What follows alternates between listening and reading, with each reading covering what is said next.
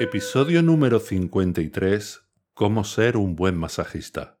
Hola, ¿qué tal? Estás en el podcast de Kaobido Escuela de Masaje Facial Japonés, el programa en el que hablamos de la belleza, la salud, el bienestar y todo lo relacionado con el masaje facial japonés, posiblemente el mejor masaje del mundo. Tengo que confesarte una cosa. El programa de hoy es en realidad la culminación de una reflexión que comenzó cuando, cuando me confesaron un par de cosas dos clientes nuevos que, que me han llegado hace poquito tiempo y los dos por el mismo motivo. Tenían molestias en las cervicales y bueno, escucharon que yo podía ayudarles, vinieron y después de la primera sesión, pues me confesaron que estaban yendo a otros masajistas y, que no estaban satisfechos, de tal manera que decidieron quedarse conmigo y, no seguir con, con, el otro masajista.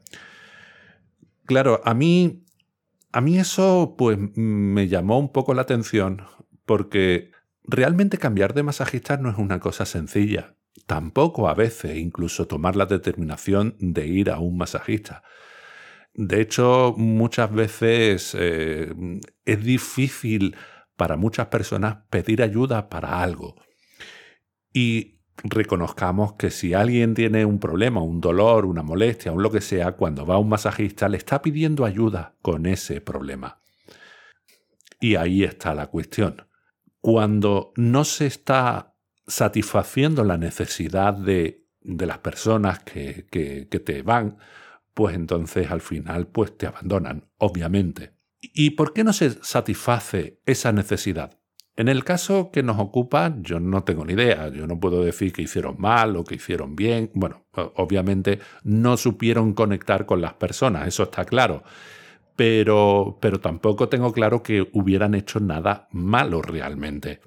Sí me, me hablaban estas personas de, de las sesiones tan dolorosas y que luego la satisfacción, es decir, la disminución de las molestias no eran tantas como para tolerar o soportar el mal rato que las sesiones le proporcionaba. Entonces, claro, eh, eso es un poco complicado, ¿no? Porque hay veces que pensamos que el dolor durante una sesión es necesario.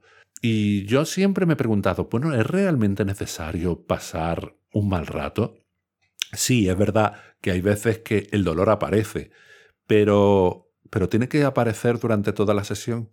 Yo siempre he establecido como estrategia de trabajo intentar trabajar dentro del umbral de lo agradable, pero claro, lo que tampoco tiene que ser es que por trabajar dentro de lo agradable nuestro trabajo sea inocuo, es decir, que no proporcione nada.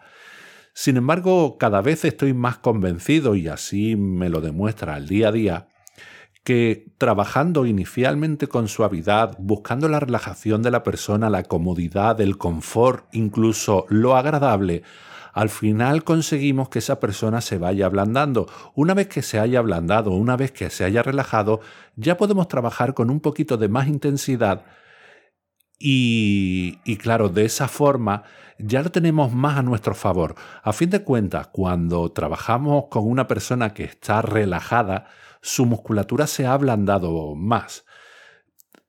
El tema de la relajación es un poco complicado, como vimos ya en el episodio sobre la relajación, que bueno, que te voy a dejar en las notas al programa, ¿no?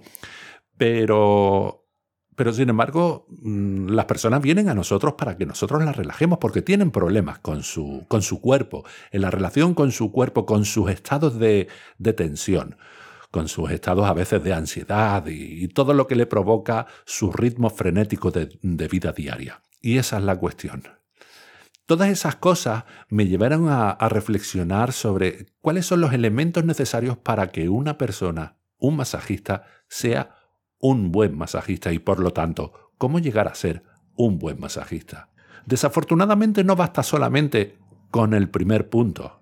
El primer punto es la herramienta, el masaje en cuestión. Hay muchísimos tipos de masaje. Hay una innumerable cantidad de masajes y cada uno pues aprende el que el que considera, ¿no? Bien porque está de moda, bien porque ha recibido una sesión y le ha resultado tan satisfactoria y tan beneficiosa que decide estudiarlo y, ayudar con, ese, con esa herramienta a los demás. Pero tenemos que pensar que el masaje es nuestra herramienta de trabajo, es el vehículo que nos permite ayudar a los demás con problemas concretos, ¿no? Es verdad que hay masajes que sirven para unas cosas, otros sirven para otra cosa, o están más específicamente definidos para otras cosas. Y bueno, eso más o menos nos va a tirar hacia, una mayor o menor especialización, ¿no? Siempre es bueno especializarse. Yo una de las cosas que recomiendo es profundizar primero en tu herramienta y luego incluso también especializarte no te preocupes en, ser un especialista solamente del hombro o solamente del codo o solamente de lo que sea, porque si eres muy bueno en algo al final vas a conseguir grandes resultados.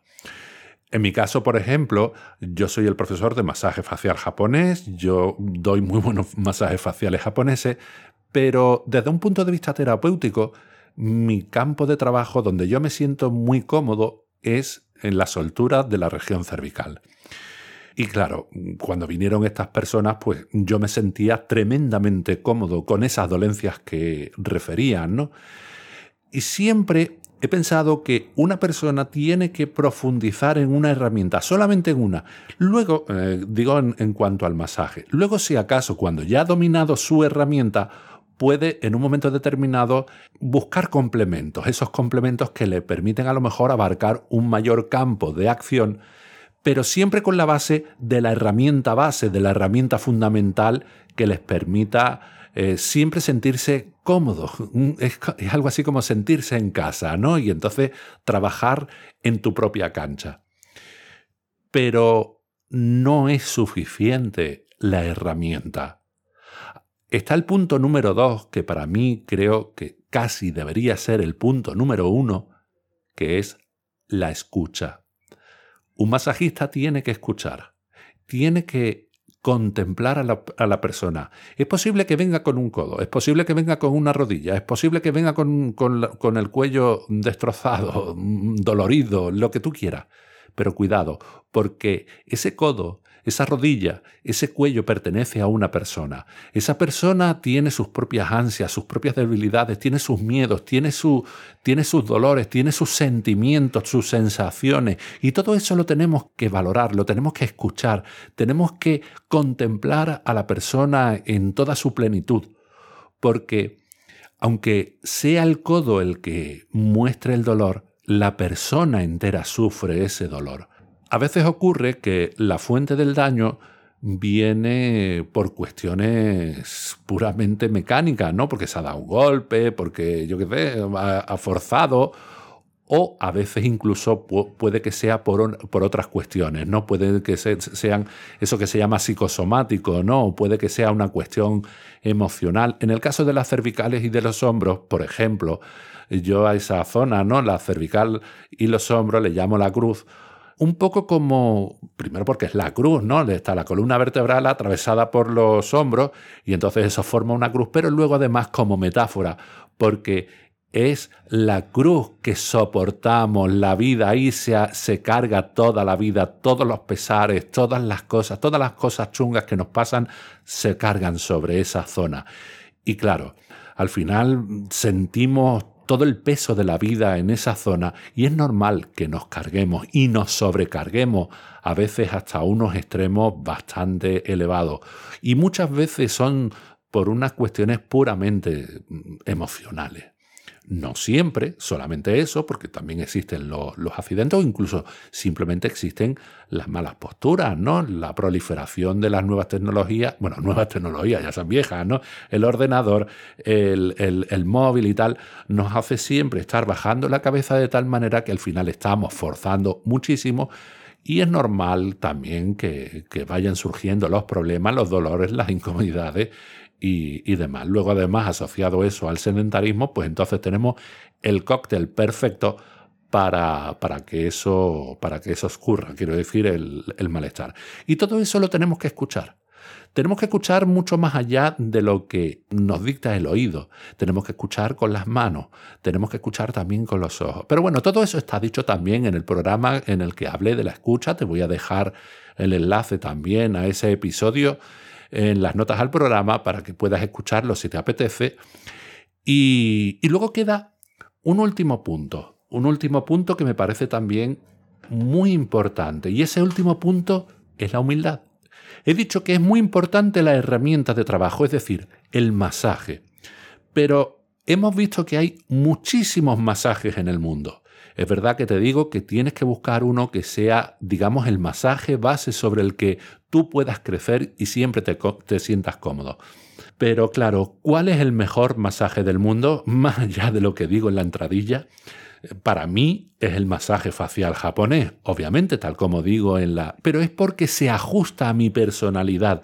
Es el mejor masaje del mundo para mí, para poder yo trabajar. Eso no significa que el masaje facial japonés sea el mejor masaje del mundo de tal manera que anula todos los demás masajes. Eso es muy importante. A la hora de la verdad, cuando una persona viene a mi camilla, se tumba en la camilla, le importa un bledo el masaje facial japonés, le importa un bledo si es quiromasaje, si es osteopatía, si es siatsu o si es pitiflu de foie. Es que le da igual.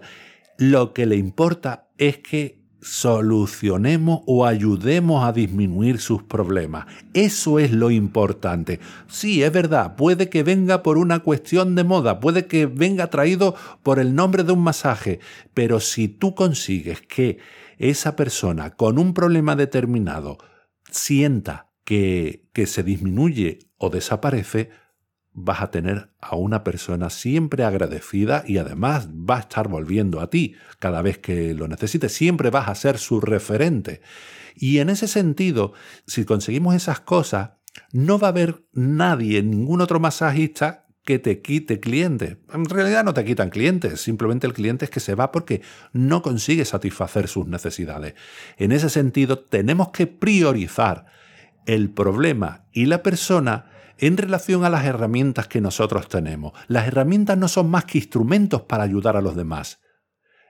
Por eso, por eso, nunca debemos intentar que una persona se ajuste a la técnica al, masaje, sino todo lo contrario. Tenemos que destrozarnos el cráneo si es necesario para conseguir adaptar nuestra herramienta a la persona y a los problemas de esa persona. Si conseguimos eso, entonces conseguiremos ser buenos masajistas porque siempre estaremos volcados hacia la persona. Muy importante es eso, volcarnos hacia las personas. Las personas tienen problemas y nosotros hemos elegido el camino de ayudar a las personas. Por lo tanto, para ser buenos masajistas, mucho mejor que disponer de una enorme cantidad de movimientos de mano, mucho mejor que tener una técnica depuradísima, lo que tenemos que desarrollar es la escucha y la sensibilidad para conectar con las personas. Es bueno que mm, estudies, yo qué sé, todo lo que tú quieras para, para conocer los intríngulis de las personas. Los intríngulis no, no, no en plan cotillo de qué es lo que has hecho, qué es lo que has dejado de hacer. No, no. ¿Cómo funciona, por ejemplo, la psique de las personas? Yo hay libros que, que leo y que recomiendo mucho porque mm, nos indican mucho cómo somos. Si nosotros conseguimos, como masajistas, conseguimos saber cómo somos más allá de cómo funcionan nuestras articulaciones, entonces es posible que consigamos establecer vínculos de comunicación profunda con la persona y entonces esa persona, esa persona que viene a, a la camilla, se sienta realmente tratada, realmente atendida y por lo tanto sienta que estás consiguiendo disminuir o eliminar sus problemas. Y en fin, hasta aquí el programa de hoy. Espero que te haya servido estas reflexiones de algo para, no sé, para considerar en qué consiste ser un buen masajista o cómo conseguir ser un buen masajista. Si estás de acuerdo con, con esto que estoy diciendo, pues házmelo saber. Y si no estás de acuerdo, pues con más insistencia te digo, házmelo saber porque me encantará conocer cuáles son tus opiniones. Y ya sabes, para cualquier sugerencia, para cualquier propuesta, para cualquier pregunta, estoy siempre disponible y encantado de recibirlas.